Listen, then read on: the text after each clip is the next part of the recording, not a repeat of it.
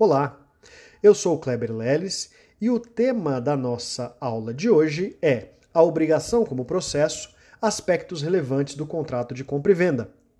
Ao tratar do tema da obrigação, a gente tem que ter em mente que existem pelo menos dois conceitos, dois vieses a respeito do conceito de obrigação. Um primeiro, um conceito estático mais tradicional, segundo o qual a obrigação é um vínculo jurídico que une credor e devedor, por meio do qual o primeiro, o credor, tem o direito de receber e o segundo, o devedor, o direito de cumprir determinada prestação de dar, fazer ou não fazer. A esse conceito estático contrapõe-se o conceito dinâmico de obrigação, segundo o qual a obrigação é uma relação jurídica complexa, vista como um todo, formada por um conjunto de direitos subjetivos, potestativos, obrigações, ônus, deveres principais, acessórios e anexos, estes últimos decorrentes da boa-fé objetiva, tais como o dever de segurança e de informação, direitos formativos e outras situações jurídicas. Trata-se de um processo de colaboração contínua e efetiva entre as partes destinadas à satisfação de seus interesses, informadas pelo princípio da boa-fé. Esse conceito de obrigação como processo, de modo dinâmico, procura abranger determinados fenômenos que aquele conceito estático não abrangia. Assim, ao entender a obrigação como processo, concebe-se que a obrigação nasce, se desenvolve, por vezes sofre modificações, alterações no curso de sua existência e se extingue. A relação obrigacional se encadeia e se desdobra em direção ao adimplemento, ou seja, a satisfação dos interesses do credor, em primeiro lugar, mas também do devedor, ou seja, de ambas as partes envolvidas, porque o devedor também tem o interesse de se desobrigar, de se ver livre daquela relação obrigacional efetuando o pagamento ou obtendo a quitação por outra modalidade. Entre o credor e o devedor não há uma contraposição, isso é, não são adversários, mas uma relação de cooperação. A satisfação dos interesses das partes envolvidas atende também aos anseios da sociedade como um todo. E aqui destaca-se mais um traço da função social do contrato. O Código Civil, ao analisar desde o seu índice verifica-se que o código ele trata de fato a obrigação como um processo.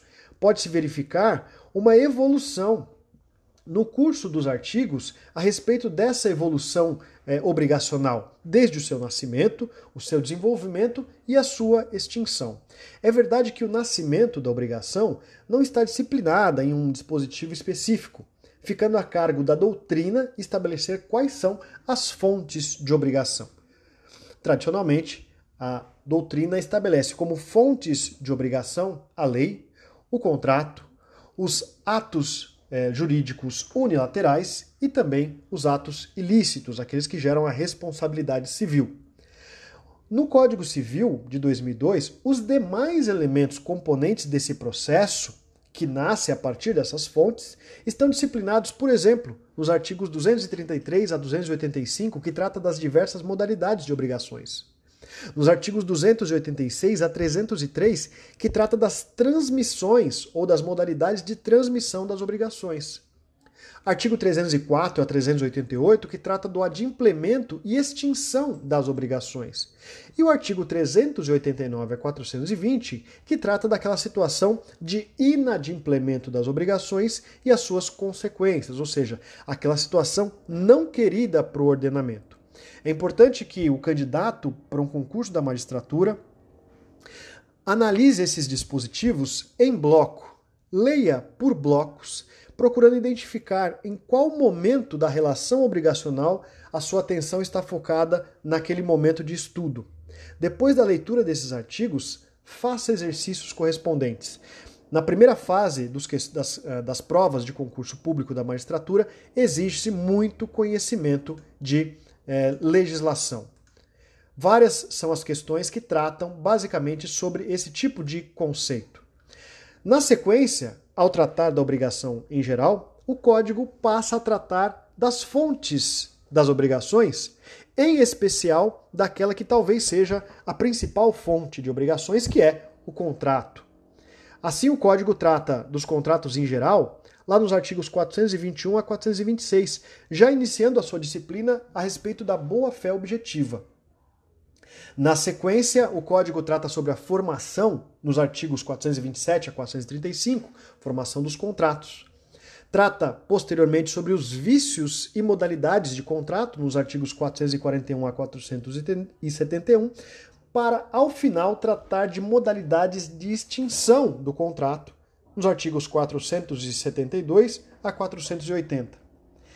Perceba-se que, ao tratar de extinção dos contratos, o Código fala sobre distrato, cláusula resolutiva, exceção do contrato não cumprido e resolução por onerosidade excessiva. Trata de diversos institutos, portanto, mas não trata da principal forma de extinção do contrato, que é o pagamento. E por que o código não trata nesse momento? Porque já tratou lá no livro de obrigações. Então, daqui a importância de um candidato, de um estudante, ter em mente uma visão sistemática do código para entender quais são as etapas deste processo obrigacional. Por fim, o código trata do contrato de compra e venda. O código, é, ao tratar desse contrato específico, menciona lá nos artigos 481 a 504 cláusulas e disposições gerais.